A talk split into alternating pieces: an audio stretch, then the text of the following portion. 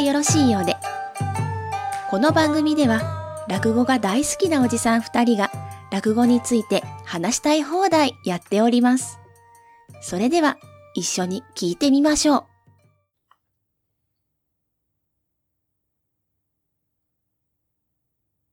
お後がよろしいようで、9月中関、椿雷道です。萩原です。よろしくお願いしよろしくお願いしま。ますす。最近、落語会にはい。行きましてですね、あの、実は8月は私ちょっと、あー 好きなね、会、好きな話し家さんの会をどんどん予約してたら、行き過ぎちゃってて、ええ。ー、なんかもう、1週間ほぼ毎日行っちゃったりとかですえね。うん。お前いくら定年が近いとはいえ、暇なのかそんなにっていう週もあったんですけど、まあ、えー、割と最近で言いますとね、えっ、と、あの、収録ベースで言うと8月の下旬なんですけど、はい。あの、2夜連続でい、えっ、と、下北沢と、うん。えっ、と、あとは、内幸町か、霞ヶ関、えー内幸町と行ったんですけど、えっ、と、下北の方はですね、うん。これはあの女性の、まあ、芸人さんで、うん。えー最近私がよく追いかけてる、追いかけてるまで言ってないか、うん。気になってるあの、田辺一華さんと、えーそれから、えっ、と、古今亭祐介さん、うん。あの、お二人の会だったんですね。で、まあ、一華さんの山内和豊と千代っていう、まあ、あの有名な、うん。あの、活動の妻って有名な話ですけど、まあそれは、あの、ちょっとこう、まあコメディタッチとまでは言わないけども、あの、今風にこう喋れるネタがあってですね、これがもうとっても素晴らしくって、うん。あの、いいなと思ったんですけども、あとまあ、ゆうすけさん、まああの、まあわまだ若手ですけども、うん。この人が、あの、結構悪い女をやるとなかなか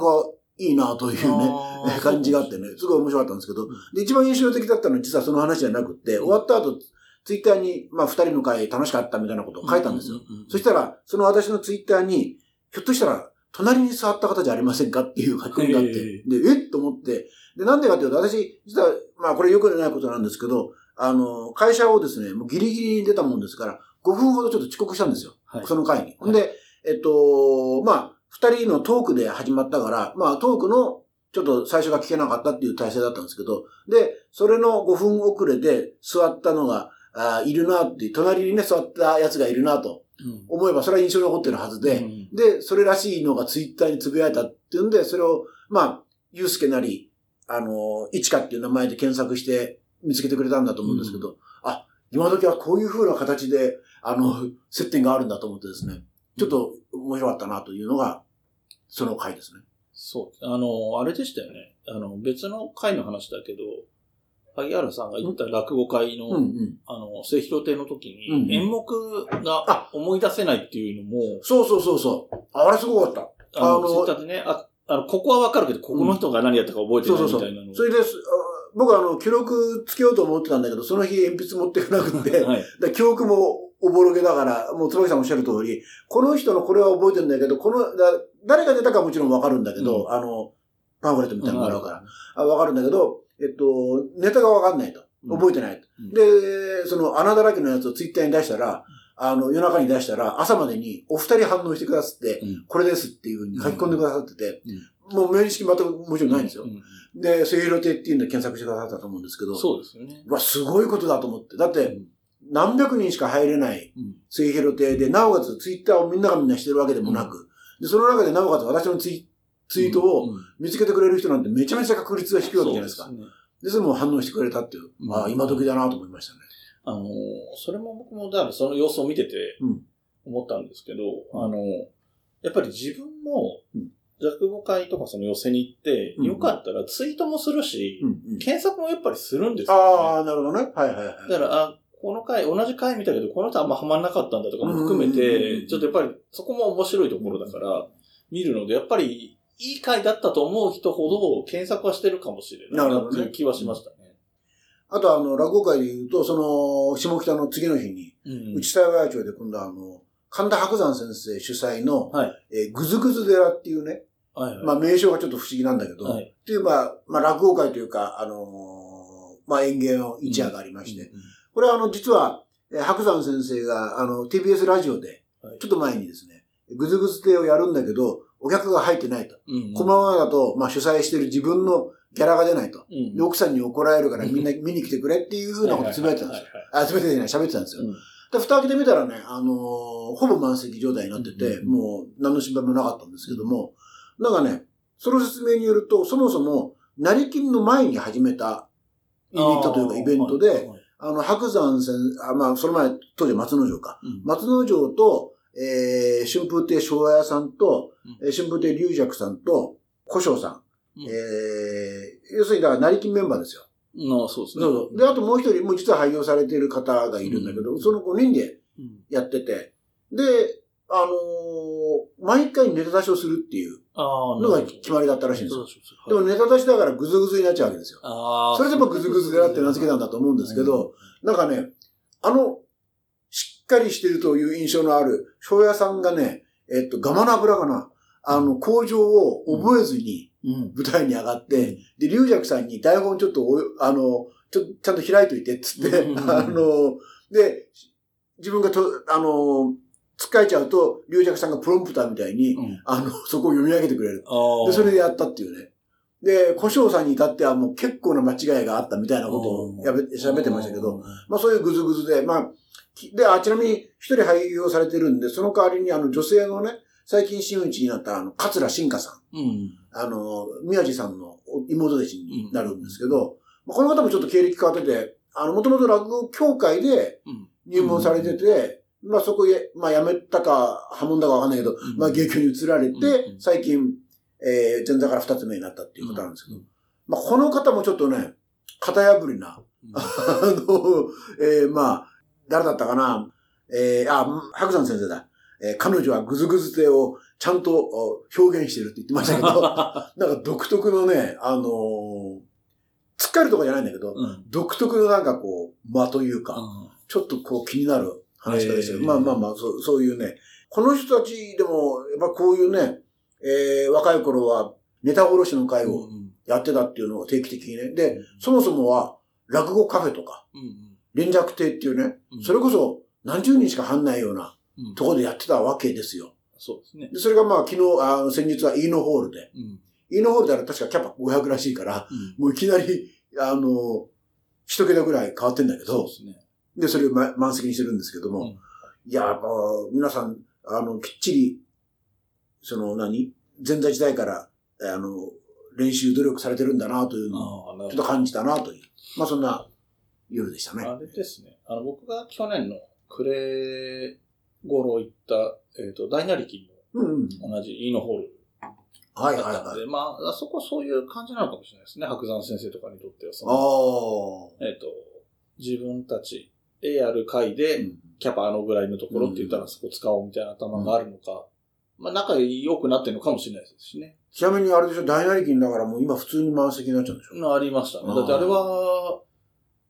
取れるか取れないかっていうレベルですあー。あれ、ただ、昼の部夜の部分分けてて5人ずつ、あだったから。そういうことなんだ。ああの、あ一応工場はほぼ全員出たんですけど、うん以外は、その演目としては 5, 5タイトルずつみたいな感じだったので、やっぱり、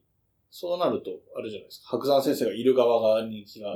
とかいうことはあったんで、僕は夜の部に行って、うん白山先生がいない方側だったんですけあど、やっぱり昼の部の方が、はもう即日ですあ。あよね。あ。あの日。なるほどね。うんやっぱり、今も大なり金は、年一ぐらいではやる感じなんでしょうね。年一でやりたいって思ってるみたいですよね。だから去年、一昨年がコロナかなんかでできなくて。あーなるほどんで。そんなはい感じだったと思います。はい。ということで、えーそんな、えー白山先生や庄屋さんたちも所属している、えー落語芸術協会の始まりにまつわる人のお話を今回していこうかと思うんですけれども、確かにそうですね。はいはい。えー今回取り上げますのは、えっ、と、今月9月の上関で、えーご紹介したラーメン屋っていう新作落語を作った、はいはい。えー有崎努こと、柳家金五郎師匠はい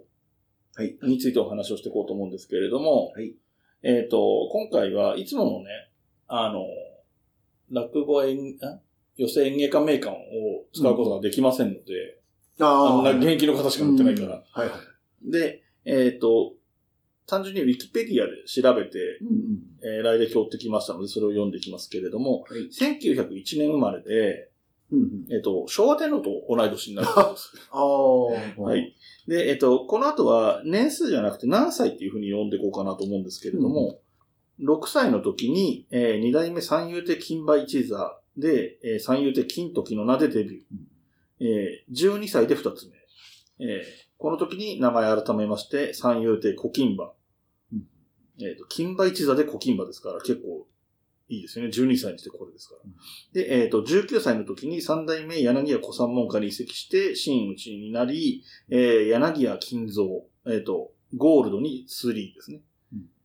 で、えーその翌年、えー陸軍入隊。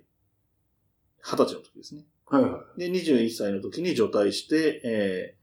兄弟子にあたる柳家三五郎門下に移っています。ちょっと、あの、調べがついてないですけど、おそらく師匠が亡くなってるのか、ちょっとわかんないですけどね。で、えーその2年後、えー23歳、1924年に、えー金五郎に改名。うんで、こっから6年空きまして、29歳の時に日本芸術協会結成。で、もう翌年には実質的には脱退してる状態だったらしいんですけども、うんえー1933年、だから3年間は一応副会長の座にいました。で、えーそれが1933年に退任して、副会長退任して、多分この段階で辞めてるんだと思うんですけど、うんえー1936年に金五郎社という会社、出版社あをあ。設立してましはいはいはい、て、その2年後に、えー吉本興業に所属になりうんます。で、さらに2年後、1940年39歳の時に、えー金五郎劇団を旗揚げして、ああ、はいはい。えーさらに2年後41歳の時、1942年に落語家観察を返上していますと。えっと、落語家の身分証明書のようなものを警視庁から発行されてたみたいなんですけど、らしいんですよね。これをこの時に返上していると。で、えーここで落語家で亡くなるということなんですけども、ちょっとついでに最後にもう一個だけ付けた、二つぐらい付け足すと、1953年に人気番組だったジェスチャーっていう NHK ですかね。の番組をやったのが、1953年からで亡くなったのが、えー1972年ですから71歳でお亡くなりになったと。はいはいはい。えーちょっと足早でしたけれども、こういう経歴の方ですよ、というところですかね。なるほど、なるほど。はいはい。えっ、と、どうですか？だからあれですよね、あの、落語芸術協会設立した非常に重要メンバーである一方で、うんらご本人の落語家人生っていうのは割とこう、早めに終わってるわけですよね。早めに終わってはいますね。まあ、早咲きなので、キャリアは長いですけどで、ね。観察を、さっき言った、多分これ戦前のうん。ルールだったんでしょうけど、かん1942年です。観察を戻して、はい戻してっていうか渡したわけだから、それ以降落語家じゃなくなって、どっちかというと、まあ役者ですよね。そう、まあ、喜劇人っていう感じかもしれないですけどね。だ映画とかすごい出てるし、うん。あとあの、テレビにも、それこそジェスチャーとかそうですね。出てて、うん。あの、私もかろうじて、私が、えっ、と、今調べたら、だから、9歳の時に、木村さん亡くなってんだけど、うん。うすらぼんやりとね、テレビで見た記憶はああーる。テレビ、あの、あの、やっぱりインパクトのある ま要望だから、そうあの、子供心に覚えてたんだろうと思うんですけど、うん。えーそ、まあその一方で、じゃあどんな話やったのかっていうのはちょっとわかんないし、うん。あと、それこそ、あの、上関の新作落語で言うと、新作落語をとにかくやたら作ってるそうです。人みたいですね。まあ、基本的にアイデアマンっぽい人ですうん。うん。あの、えっと、発明もね、結構趣味でやってたらしくって、で、これ有名な話で、あの、実は違ってたらしいんだけど、うんあの、私はそれこそ、若い頃は柳家金五郎の発明として有名なのが、あの、爪楊枝をね、後ろの方をはいはいはいポキッと折って、あの、爪楊枝を、あの、箸置きみたいに爪楊枝置きにするんだっていう、あれ実は金五郎の発明だっていうふうにずっと僕ははい。聞いてたんですけど、ええまあ実はそうじゃないんだとはい。いうことらしいんですよ。で、うんその一方で、あの今、もう小学生使うのかな体操の時に使う赤白帽子。ああ、らしいね、あれをなんか金五郎が作ったってはい書いてありますね。あれ面白いですよね。うんあれ実用性、実用性があるって言えるかとか微妙ですけど。であと、本当にバカバカしいのは、えっ、と、坂道昇降用下駄。ほーあの、下駄の刃をうん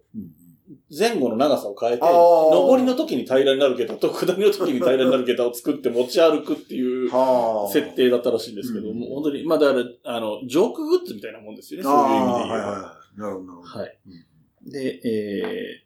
ー、ただ、えーさっき言った来歴からすると、41歳の時に、えー、落語家ではなくなっているんですけど、デビューが6歳ですので、キャリア的には35年。まあ、6歳のキャリアをどう見るかっていうのはもちろんあるんですけど、で、あともう一つが、1942年戦時中ですので、えっ、と、二足のわらじをあんまり認めたがらなかったらしいですね、国の方策として。で、その喜劇人の方を選んだという事情だったらしくて、だから落語家とか横のつながりとすごい不仲になったとか、そういうことではなかったらしいので、この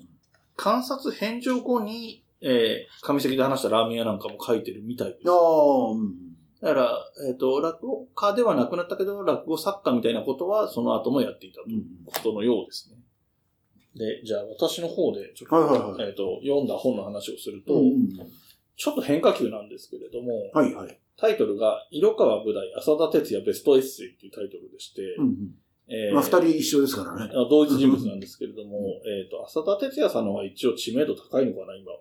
えっ、と、麻雀放浪記とかを書いた方で、まあ、麻雀の世界では相当神様的な存在だった。色川武大っていうと、寄席演芸の評論を書いてる人っていう印象があるんだけど、違う。で、まあ、浅そうかも田、しれないですけど、浅田哲也は麻雀放浪記っていうか、そっちのうん小説書いてるっていう。えっと、色川武大では確か直木賞を取ってないかな。もしかしたら取ったような気がするんですけど、か、エントリーしたかぐらいだったと思うので、まあ割と文学、まあ大衆文学。で、まあ浅田哲也名義は完全にあのギャンブル漫画しか書いてないので、で、あギャンブル漫画じゃギャンブル小説しか書いてないので、で、えっと、このエッセイの方では、えっと、この二人の名義で書いてるののどちらがどれとは書いてないんですけれども、はいはい。えー、章立てがね、えー、1が時代、戦後史グラフィティっていうのから始まって、うん2が博打、3文学、4芸能、5ジャズ映画、うんうんえー、6交友、7食という構成になっていまして、えー、その芸能の中ですね、はいはいはい。えー取り上げられている方が複数もちろんいるんですが、例えば、カラク、うん。えー三笑手カラクですね。えー、林家三平、初代ですね。えータイトルは、名人文楽は、えー仙台の桂文楽。うんで、新章と安全地帯。それから、えー浅草の文化財的芸人。で、えー六波森重タモリ。えタモリも？ーはい。ああ、そうそうか、タモリ、あそこ間に合ってるのか。うんうんはで、えー、あす厚見清さんへの熱き思い。うんときて、次が、えー金様の思い出、柳家金五郎のこと。おだって、この後、左牧前とか炎症とかって続いていくんですけれども、えー柳家金五郎について触れてるエッセイがありまして、ただね、これがね、あのーいろいろあるんですよ。あのーまあ、これに、これの冒頭で昭和天皇と同い年でっていうのが出てくるんですけれども、うんで、関東人大震災の時に仙台にいて、この時にはもう頭がああいう形だったよというようなことも触れてるんですが、でですね、あと若い頃モテたとか、うんうん。あと、兵隊落語っていうので、ブームになった人で、はいはいはえっと、後に、あの、お後がよろしいようででは、あの、禁煙落語とか、い。うん国策落語というのを取り上げた時にもちょっと触れてるんですけれども、うん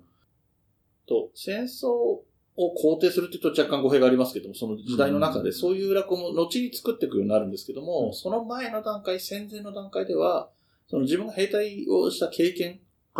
に基づいて、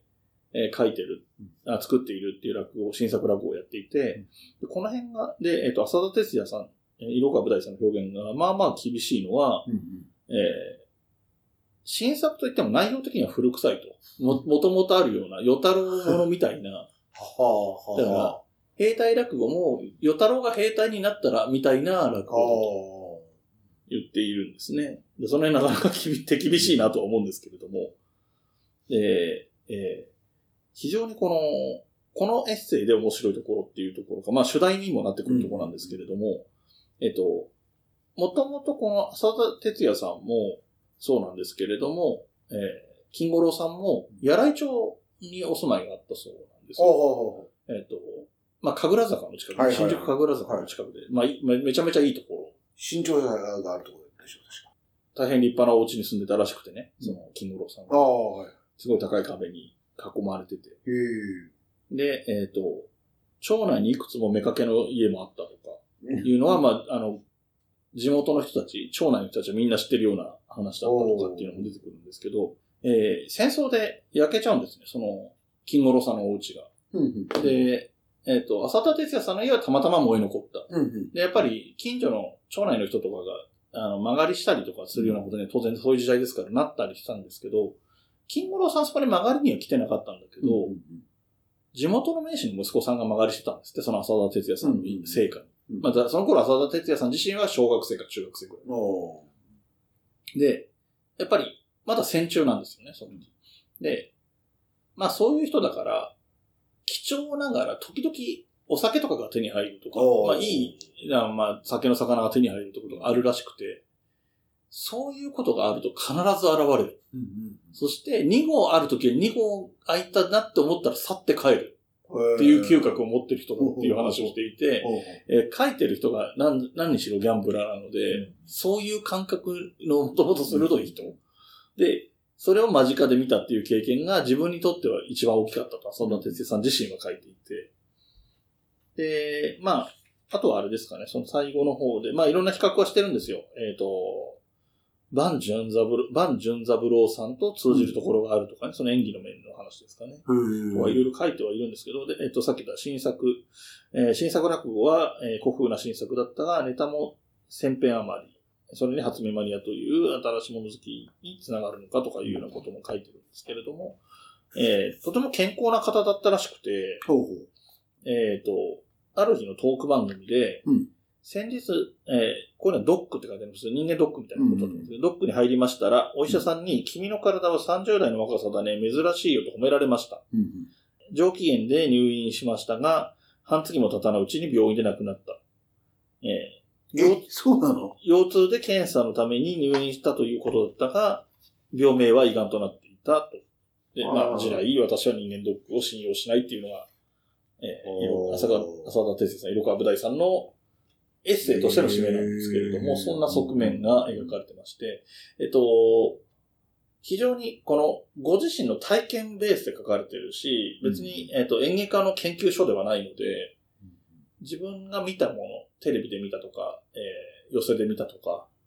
えー近所で住んでて見かけたとか、うん。そういう話をベースに書かれているので、ちょっと特殊なアプローチなんですけれども、はい。そんな感じですかね。はい。あの、今のお話で言うとね、あのー、えっ、と、二つあるんだけど、あの、あ、まあ、明確というか、まあ、今で言うと愛人ですよね。そうですね。あの、まあ、本当にモテたらしくって、うん。でね、これ、ウィキペディア情報なんだけど、あのーご、えっと、えー奥さん、本妻、本妻と言っていいのかな、うんあの、要するに5人付き合ってたと。うん。で、まあ家族含めて、あの、家庭含めて。うん、で、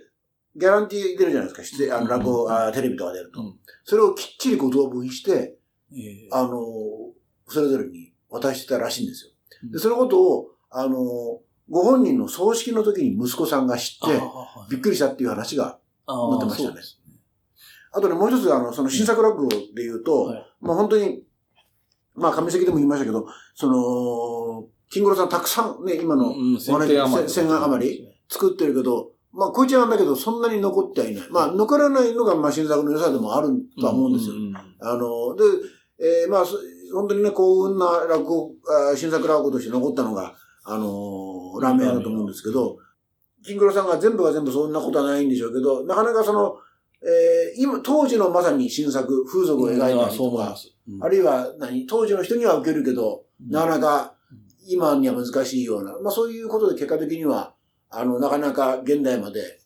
再現っていうのあのそうですね。できるのが、うんそうはないのかなという気はちょっとしましたね。まあ、現代的なものっていうのは、あくまで現代的なものなので、未来的なものには必ずしもならない側面はあるだろうし、まあ、古典だってそういう中で淘汰されていったものもあるんだろうと思うんですけど、はいはいはい。僕も、あの、ちょっとだけ余談挟みますと、えっ、と、たまたま1979年に書かれた小説を今年読んでまして、ねえ。1979年に書かあ、れた。小説を読んでまして、はいはいやっぱり、えータバコの書き方とかね。あえーあとは電話の存在感。あ、はいはいはいはあとは、えっ、と、男今、その中では男女差別として出てきてるわけじゃないですけど、今で言うと男女差別的な扱いになるようい。なことであったりとか、えー暴力に対する感覚のズレとか、はいはいはいは多分にあるんですよね。うんでやっぱり、えー映像化さしたと当時ね、映像化もした作品ですけど、今やろうと思ったらいろいろ倫理的に難しいんだろうなって思うことも多いので、まああとは時代的に合わないってこともあるので、そういう意味で言うと、まあ時代に合わなくなってやっても、やることができなくなっていく。名作なのになっていうこともあるだろうし。キーになってると、ね、そういうものが、例えば、シャフならシャフってものがキーになってるともうどうしようもないじゃないですか。うん、だそういうところが難しいかもしれないですよね。確かにな、残ってないなっていうのはすごい思いますし、で、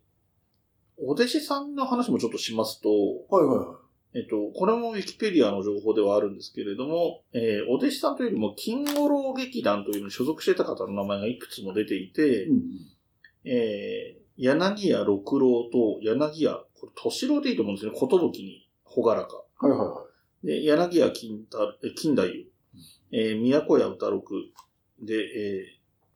関々手桃太郎なんですけど、えー自称第二えー24代目。それ弟？そうですそうです。んんあの、金五郎師匠の弟さんなんですけど、はいはと、えーあと柳家、えー八五郎かな？から、柳家金蔵、えー柳家金之助、あと、劇団ですので、女性もいまして、えーあ女優さん、そう俳優さんで、東義恵さんかな？うんから、あと、岡長司さんっていう、この方は役者さん、男性の役者さん。で、えっ、と、柳家六郎さんっていう方と、柳家五郎さんっていう方が、うん。えー、後にリーガルセンタマン基地に、おー。萩原さんはこれでおーって分かってくれるんですけど、多分お聞きの方だいぶ分からないかと思うんですけれども、えっと、いないんです、昔ね。柳家金五郎さん自身が、その、先ほども来歴の中で話したように、吉本興業の所属になっていまして、で、当時吉本興業の看板に円達、円達アチャコうんっていう人がいて、で、えーその二人の漫才を見て、東京でもこういうものをやったらいいと思って、で、弟子たちからピックアップした二人に、えー漫才をやらせたというような経緯らしいんです。だから、割とその、その面ではプロデュースをしたというような感じで、でも、おそらく、東京で漫才っていう形式で言うと、そこが元祖に近いぐらいだと思うんですよね。なるほどね。だから落語があったり、あの、まあ、もともとこの金五郎さんがやってる劇団なんかもコントに近いことをやってたんだろうと思うし、で、あと、最近の、あの、ネットフリックスかなんかでやった、えーと、浅草キッド、たけしさんの電気的な小説の映像化作品なんかも見たんですけど、やっぱり、えっ、と、ビートたけしさんの師匠も、あの、まあ、コントに近いことをやってるんですよね。どちらかというと。あの、いわゆるしゃべくりではないことをやってて。で、たけしさんがそのしゃべくりの方に行くっていうところで、まあ、ちょっと揉めたりもするっていうことがあるんですけど、やっぱり東京の演芸文化の中で、まあ、落語はまあ、しゃ和芸ですけど、いわゆる喋りでやるんだったら、そういう落語とか講釈とかなっていって、その、ポップな形での漫才みたいなものっていうのは全然根付いてなかったんだと思うんですよね。その中で最初の、本当に最初の方に、そういうセンターマン基地みたいなのがいたり、えー、まあ、後のビートたけしとかが出てきたりっていうところなんだと思うんですけどね。なるほあの、もうちょっと余談を挟むと、ど。はいはい。えっ、と、漫才の、えー大会として有名な M1 グランプリっていうのがありまして、これの第1回の時に、うんえー家元立川男子がうん審査員にいて、おー、そうでしたかね。はいはいはで、ちょっとどなたのな漫才だったか忘れちゃったんですけど、うんこれは要するにセンター満吉だよなみたいなことを言い。ってるんですよね。だからそれを分かって言える人、でも言われた方が、あすいません、勉強不足で分かりませんって言ってましたけど、まあでしょうね。そりゃ、当僕より若い世代だと思うんで、まあ、よ今、今の40代ぐらいの方が十何年前、20年ぐらい前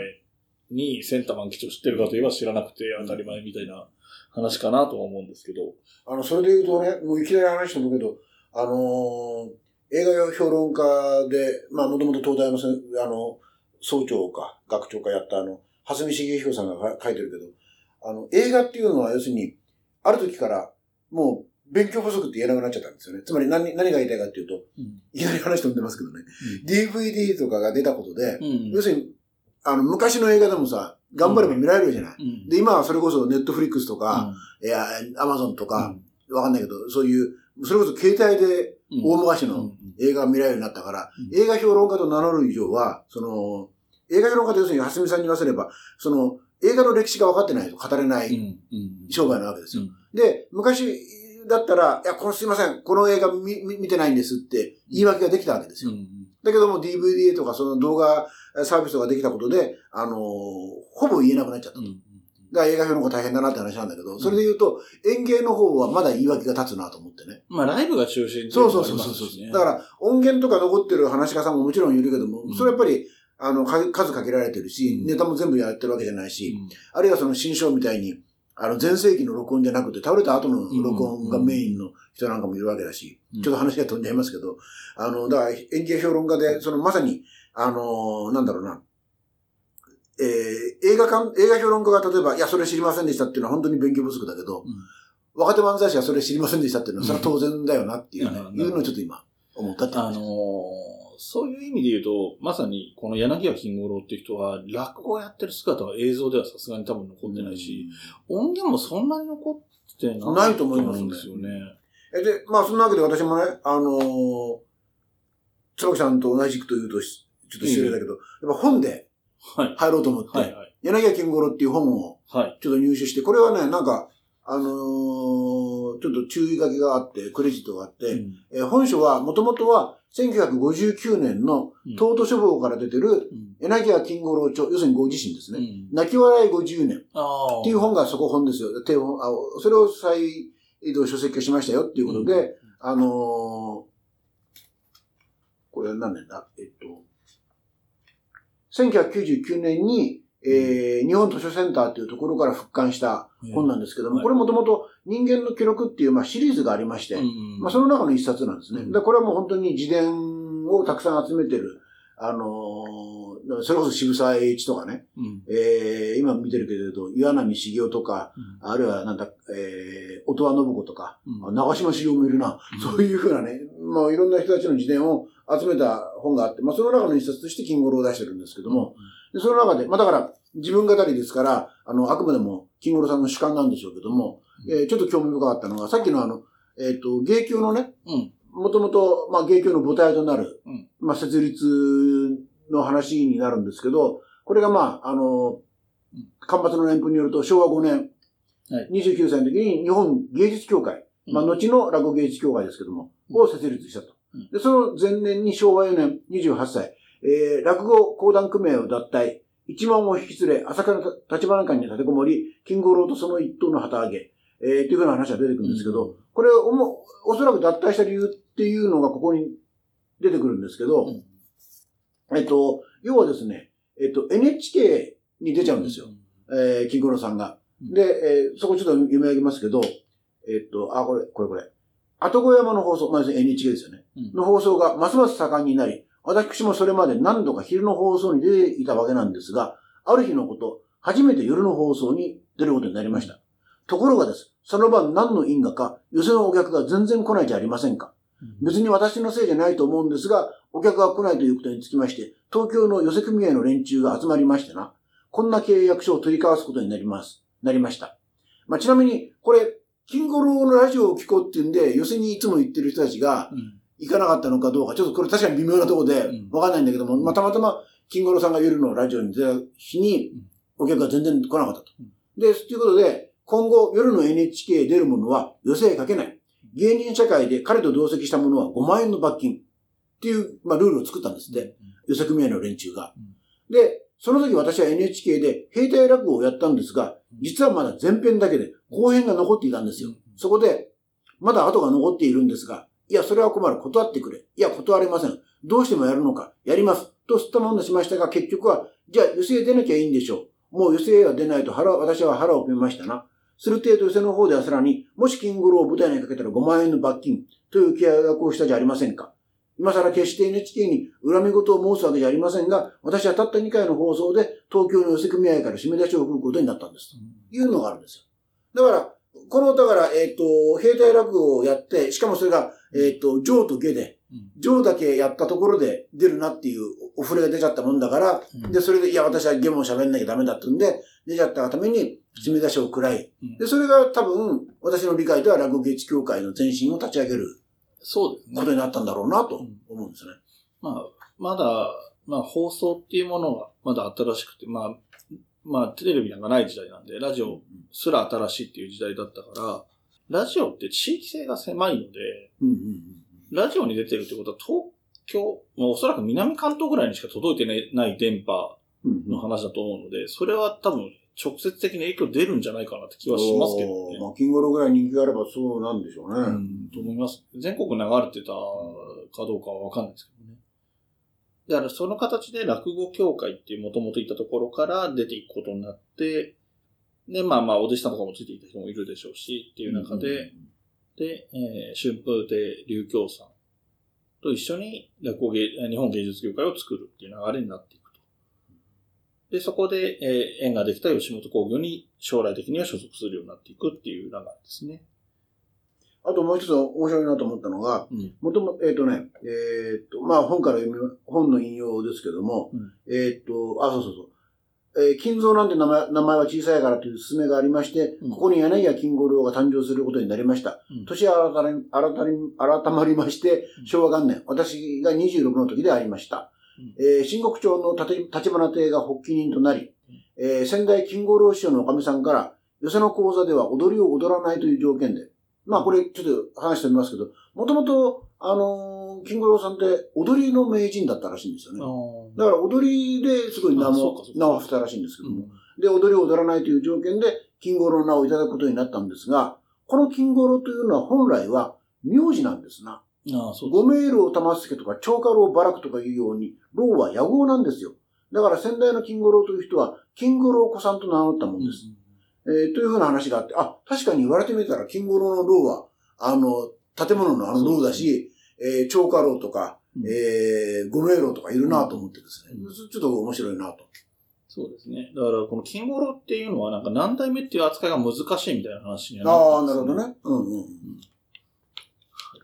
あとね、もう一つだけ言うと、あの、新作落語のその、ペンネーム、有崎勤でいいんだっけ？と思います。うん。で、その前にね、えっと、もともとは、夏目宗派なるペンネームを使っていましたと。うん。ほんで、私がペンネームを用いるようになったのは、実は欲張りのためにつけたもので、まあ、ここら辺、本当かどうか、シャレで言ってるのかわからないですけど、うん。実、つまり、自作の落語をレコードに含む際に、吹き込み料だけではなく、作者としての原作料も一緒にもらおうという魂胆からでした。うん。それから次第に芝居を書き、またよその人との、えーあ、よその人の新作落語なども書くようになってから、それこそ、ね、あの、うんラーメン屋が今助さんに当てて書いたみたいに、えーなったんだと思うんですけども、一生懸命勤めれば先があるだろう。点で、あり先勤むというペンネームに書いたわけです。そのペンネームでこれまでにもたくさん書いてきましたというふうなことを、あの、書いてます。で、えー私の、まあ、脚本、これだから落語じゃなくて、お芝居の脚本も書いてたもらしいんですけど、私の脚本で褒められることといえば、芝居の対話でよく俳優さんたちに、とても喋りいいと言われることですうん。これなどはやっぱり長年、一人で何人もの人物を出す落語をやってきたのが役に立ったんだろうと思っています。というふうなことをね、えー書いてますね。で非常にちょっと面白いなと。はい。今回ね、取り上げた柳家金五郎さんっていう人自身は、僕は全く見たことがないです。あの、顔写真とかね、さすがにありますけど、はいはい動いてるとこすら見たことないっていう感じ。で、えー萩原さんは、あの、小さい頃、小学生ぐらいの時に若干覚えがある そうそうそうそう。というてレベルなので、我々からしても、もう、なんていうんですかね、歴史上の人物に近いっていうことなので、もう我々よりも下の世代の方にとっては本当に歴史上の人物なんだとは思うんですけど、たまにはね、でこのぐらいが限界だと思うんですよ。これより古い人を取り上げるってなかなか、まあ、これより古い人を、例えば、えっ、と、三代目子さんとかを取り上げるとしたら、もうそれはもう下関でやるような話だと思うので、えーこれが多分古さの限界っていう感じかななんて思いながら。もう、あとは本当に歴史上の。人物としうて、んまあ、下関でやるとかでしょうね。そうそうそういう感じですね延長をやるとかね。とか、うんあとは、えー初代の唐苦とか、うん。みたいな話になっていくと思うので、それは本当に歴史として話すっていう話になると思うので、まあ、古典として出てくる人だとこのぐらい、だからこの人の同世代ぐらいまで。まあでも、金五郎の場合はね、まあ、あの、芸協の前身をね、作っうたん一人であるということで、やっぱりやっぱり今につながる人ではありますよね。うんあ、そうだ。だから余談音で一言挟むと、その、もともとね、日本芸術協会って名前だったのが、今は落語芸術協会っていう名前になっていて、この日本芸術協会っていう名前は、講談とかね、浪曲とかも含んでるから、なるほど。あの、日本芸術っていう言葉になっているっていうことなんで、まあちょっとその辺がある。まあ今ね、また、あの、落語芸術協会にね、講談師であったり、うんえー浪曲師が所属もしていたりするので、元の本来の姿に戻ったのかもしれないですけれども、えーそんな事情もありましたよというところですかね。はいはい。はい。ということで、えっ、と、今回は柳家金五郎さんについてお話をしまして、えーこの後、えーお便りを紹介していこうと思います。はいはい。この番組ではお便りを募集しています。メールアドレスは、おあと202004アットマーク gmail.com o, a, t, o, 004アットマーク g, m, a, i, l, c, o, m です。お便りお待ちしております。また、SNS のハッシュタグは、シャープおあと。おあとはひらがな3文字です。こちらもよろしくお願いします。はい。ということで、えっ、と、久しぶりでのお便りの紹介になりますけれども、お便り読んでいきたいと思います。はい。えー、お便り、ミッキー明石さんからいただいております。ありがとうございます。ありがとうございます。えー、椿さん、萩原さん、ご機嫌いかがですか？えー、古今亭ひなぎく講演会会員ナンバー34番のミッキー明石ですと。うんえーで、えー世間では、茜の父ちゃんがこちらく師匠にそっくりだってことで、茜話が話題ですが、それとは違う落語漫画を紹介したいと思います。えーそれは TNSK、これちょっと読み方わかんないですけど、TNSK 先生作のうちの師匠は尻尾がないです。うん大正時代の大阪を舞台にしたハートフルコメディ落語漫画です。田舎の里から人間を化かしてやろうと出てきた小狸の豆、豆だうん。しかし、狸に化かされるにはすれすぎた人間。うんそこで出会った女流落語家の、えー大黒亭、なんで、文庫というんですかね。うん文に狐とか言うんですけど、えー化け術でいいんですかね。化け術ではなく、えー和芸で人を化かしてやろうと彼女に弟子入りするのだって、えーするのであった。といった話なんですが、うんえー先輩話家や下座さんたち、えーなぜか聞いたことがあるようなキャラクター属性を持つ四天王と呼ばれる師匠たち。うんえー今回10月からアニメ化、今年の10月からアニメ化も決まっているこの作品もご一読ください。といただきました。ありがとうございました。ありがとうございます。えーと、タイミング的に6月の下旬にいただいてるので、落語の話を、あの、漫画の話を取り上げた後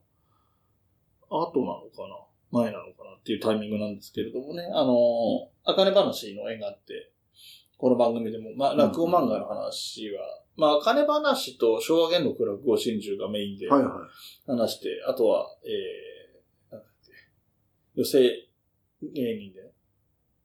の話もしたんですけれども、えー、ちょっと知らないところで、こんな、あの、僕なん、まあ、知らないと言っても名前は知ってたんですけど、うちの師匠に尻尾がないっていう落語も、落語じゃない、落語にまつわるアニメもありましたと。い。いや、これ初めて知りました、私。あ、そうですか。これは、えーっと、あ、講談社か。へえ。へえ、アフタヌーン系ですね。うんうんアフタヌーンって、月刊アフタヌーン。はいはいはいはい。ああ、そうあれのなんですね。系列のグッド、グッドアフタヌーンっていうのにへえ。連載してるみたいです。これ、うちの師匠は尻尾がないって、要するに、タヌキが弟子だから弟子入りだ、弟子入りしたわけだから、あ、うちの師匠は人間だから尻尾がないって、そういうことね。そういう意味ですね。はは。まあ、化ける時の師匠は尻尾があったっていう意味合いとも言えますけど。おーあ、それで、あ、東京 MX かな？で、アニメになるんですね。はは、面白い。ええいや、落語来てますね、今ね。まあまあ、そうですね。いや、赤根話だけじゃない。てか、赤羽、赤根話はまだアニメ化の話じゃないでしょまださすがにないですけどね。うんまあまあ、いやいやわ話数的にまだ20あそうかそうかとかぐらいなんで。いや、これいいですね。うんでもね、私これ、うん。あの、もちろん、あの、気になるし、今、ちらっと見たら、うちの師は尻尾がない、あの、表紙カバーも可愛らしいんで、うんうん。ちょっとね、見てみたいなと思うんですけど、うんうんうんま、まだそんな、えひょっとして関数たくさんあるのかな、もう。いや、そんなにでも、そんな、何20巻も30巻もみたいなことはないと思うんですけど。あの、実は一番気になったのはですね、うん。えーっていうか、おっと思ったのが、古今亭ひなきく講演会会員、ナンバー34って、ここにちょっと私はグッときましたね。あの、古今亭ひなきくさんって、はい。あの、今年の5月だっけ？に、あの、二つ目になった、はい。あの、まあ、女性落語家さんで、えー実はあの、えっ、と、上関、え、じゃじゃじゃ今日、今日か。あの、中関で冒頭で僕はあの、下北に落語会、聞きに行ったって話しましたけど、あれはその、下北で女子会っていう、その、まあ、落語のイベントがありまして、で、さ、とりあえず3、4回やってるんだけど、で、す女性の落語家さんと講談師うん、だけで5人で、えーユニット、ユニットというかな、メあのメンバー決めて、うん。で、最初は全員5人出て、その後は2人ずつやると。うんで、まあ、私が直近で見たのが市川さんと、えー、ゆうすけさんだったんですけど、その前がですね、えっと、市花さんと、えーひなぎくさんだったんですうよ。ん。で、僕もね、あの、ひなぎくさんっていうのは、あの、ツイッターでやたら、やたらでもないかな。よく目にするうん。話し家さんで、それはご本人も情報発信してるし、うん。周りも発信してる。要するに、あ、うんひなぎくが来たみたいなね。うん。あの、ひなぎくさんと会いましたみたいな、うんあの、他の話し家さんが、あの、ツイートしたりとか。で、見てると、すごくこう、まあ若い人だからでしょうけど、うん SNS の使い方が上手い人だなという印象があって、うんで、その中で、あの、彼女のツイートを見ると、あの、講演会も始まり、始めました。うん。で、お姉さんのことを、まあ、姉菊って呼んでるんですけど、あ実の姉のことですね。そうそうそう。姉菊が作ってくれましたみたいなことで、うんその講演会のことも載ってるんですけども、で、私もちらっと見たときにですね、いや、これはなかなかちょっと、あの、女性に関して言うと、うんえっ、と、年一かな？あももっとかな？あの、一緒に食事会をやるとかね、いう、こう、女性限定であるんですよ。ああ、イベントが。うん。だから、あ、なるほどなと思うんだけど、なかなか、あの、男のファンが入るのはどうなんだろう？えっ、ーなかなかちょっと、まあ、いやいや、はいあまあ入っていいんだ、はい入っていいんだけども、うんまあちょっと、少なくとも私はちょちょっと一瞬躊躇してるんですけど、うんでも、このうん講演会に少なくとも34人は入ってらっしゃる。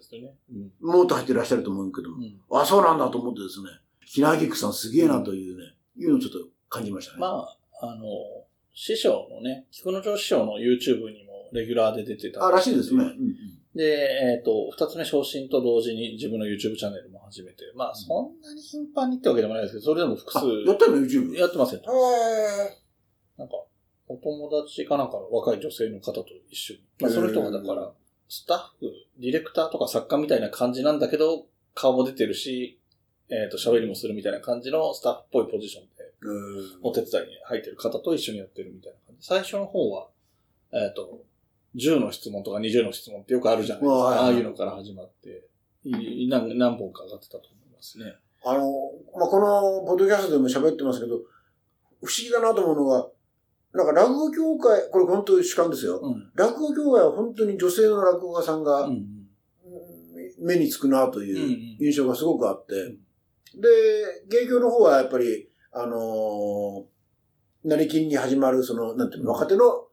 落語家、うん二つ目の男性落語家が目につくなっていうのが、まあ、私の主観なんですけど、まあ、ひなぎくさんなんかも、だから、先輩のね、女性落語家さんたちと一緒にこう活躍して、ごどんどん活躍していくんじゃないかなっていう気がしますけどね。うんそうですね。で、やっぱりその今見てみたらその、えっ、と、尻尾がない。うんうんうん。うちの師匠は尻尾がないは、えー、TNSK さんはあの読み方それで良さそうだったんです。それから、えっ、と、あるいは、タンスケって読むって書いてありますよ。あ、そうですか。うんうん。ウキペディアによると。あ、そうですね。うん、またはで載ってますね。はい。で、えっ、と、あと、期間が8巻まで、8巻まで、えーこれは今年の6月現在で8巻まで出てるので、まあまあ、今からでも全然終える。思いますね。ちょっと気になるな。ただ私は残念なことに紙の漫画でないとなかなか読みづらい、あの、お年頃なんで。あの、紙の漫画がいくらでも手に入るような近くに いっぱいそういう店があるようなところで働いてらっしゃる。そうそうそう。ちょっとね、ちょっと気になるな。はい。えー、ということでですね、我々も多分これ、アニメが、えー、と、く、うんと、今年の9月からですから、今えー、と、この配信ベースで言うと今月からですね、うんあ、そうなんだ。はいはい。はい。になりますので、うんうん。えーちょっと情報を集めて、あの、1話目からね、見れるよあ、うにこれ見ましょう見ましょう。ですねうんはい。僕もあの、最近アニメであの、スパイファミリーは見ましたよ。あ、本当ですか？でも僕衝撃的だったのは、はい。これ今時のアニメってこうなのかなと思うけど、いきなり途中で終わっちゃうんですよね。そあ、そうです、そうです。ほんで第2シーズンに入るみたいな。そうです。ええ？みたいな感じですよね。あのー昔みたいに、まあ、やってる時間帯が違うんで、うんうんゴールデンとかでやってるわけじゃないので、あの、ワンクールで止まって、まあ、1年後とか半年後にまたその続きをやるっていうのが割と、あの、切りのいいとこまでやるとかですらないんですよ。そうそうそうそう。そそこに衝撃を受けれは今。時っぽいですね、やり方としては。はい。えー、ということでして、えー、ミッキーさん、ミッキー明石さん、ありがとうございました。ありがとうございます。はい。ということで、えー今回はですね、えーちょっと難しい感じでしたね。ちょっと難しいというか、昔の方を取り上げたので、ちょっと内容的に難しい感じになったかなって気もしますけれども、えー柳家金五郎さんを取り上げまして、えっと、オープニングは、えー萩原さんの言ってきた落語会の話。そして、えっ、と、本編の後では、えー、明石さん、三木明石さんからのお便りで、えーうちの師匠は尻尾がないっていうね、漫画と、えー今月からアニメで出るものという、えーご紹介をいたしました。えー本日はこれまでにしたいと思います。お後がよろしいようで。